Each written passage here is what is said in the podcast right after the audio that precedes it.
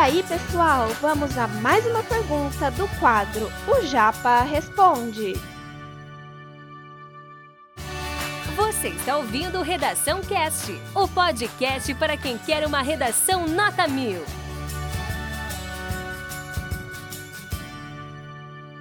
Existe ainda a OMS, o Ministério da Saúde fazem essa classificação que é bem pertinente também, tá? Como que é classificado a insegurança alimentar na questão da alimentação saudável, enfim, né? É, daquilo que é necessário para o meu organismo ele sobreviver, ele viver bem. Existem três níveis: o leve, o moderado e o grave. Quando a gente fala do nível de insegurança alimentar leve, é quando existe uma certa preocupação e incerteza quanto ao alimento no futuro. Ou seja, galerinha, a grosso modo aqui, vamos voltar para mim. Significa que esse alimento eu tenho hoje. Daqui a uma semana eu consigo me alimentar ainda. Eu tenho uma quantidade que pode me saciar durante um intervalo de tempo, só que eu me preocupo para o futuro. Será que eu vou ter alimento para sanar as necessidades da minha família daqui a um mês?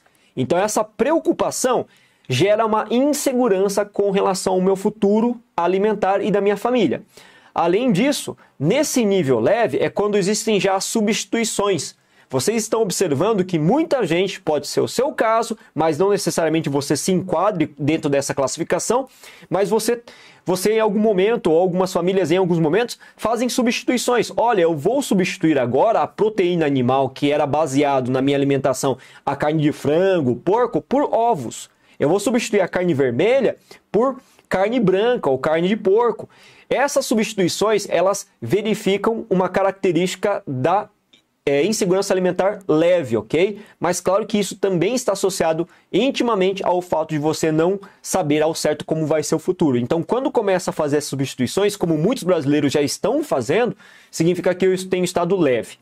O segundo grau é o moderado, como eu comentei para vocês. Daqui a pouco coloco o slide novamente para vocês aqui. O moderado é quando existe uma redução que é qualitativa. O que é uma redução qualitativa, professor? Redução qualitativa é quando eu reduzo a qualidade do alimento, procurando alimentos muito mais baratos e acessíveis para sanar a minha fome, e busco manter a quantidade. Então ele reduz é, qualitativamente a, a, o produto para manter a quantitativamente a quantidade de produto. Por exemplo, eu vou reduzir algumas proteínas, eu não posso mais consumir a carne, então só vou comer carboidrato.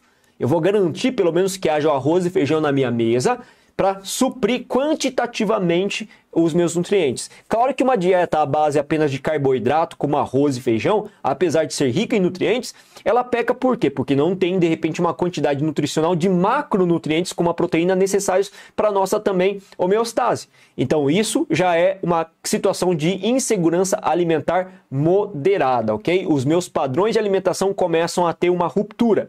E nesse nível ainda é quando a gente caracteriza, segundo a OMS, uma situação em que os adultos começam a não ter mais uma nutrição necessária. Eu, eu acabo, como pai que sou, como homem de família, chefe da família, como assim como minha esposa que é, eu passo a suprir as necessidades das minhas crianças em detrimento à minha necessidade. Então eu faço com que eles se alimentem bem, embora a minha situação nutricional seja um pouco mais precária. Então já é um momento em que as pessoas começam a passar fome, em que o grau de insegurança aumenta. E por último, nós temos um grau de insegurança alimentar chamado de grave. Nesse caso, existe uma redução tanto quantitativa quanto qualitativa, obviamente que está intimamente relacionado. Eu não tenho a quantidade necessária os meus filhos passam fome, eu passo fome, a família inteira passa necessidade. E é uma situação em que eu não tenho uma perspectiva alimentar a longo prazo e muito menos a curto prazo.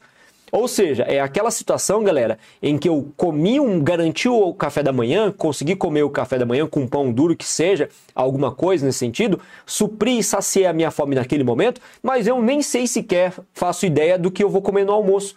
Então essa situação é a mais grave de todas, uma situação em que infelizmente muitos brasileiros, praticamente 20 milhões de brasileiros se encontram na atual conjuntura depois do período pós-pandêmico.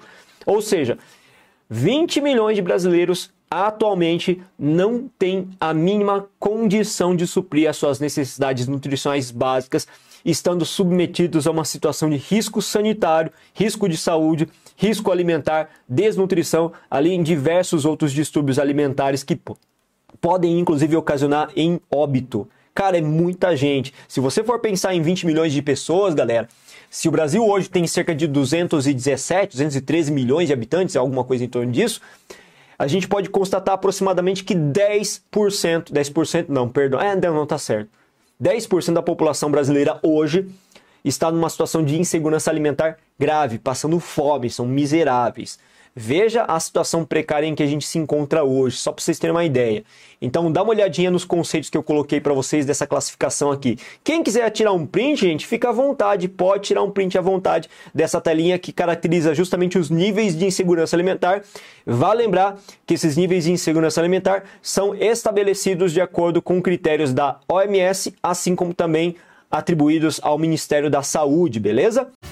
Esse conteúdo é um oferecimento da Corrija-me, a plataforma preferida no ensino de redação. Saiba mais em corrijame.com.br.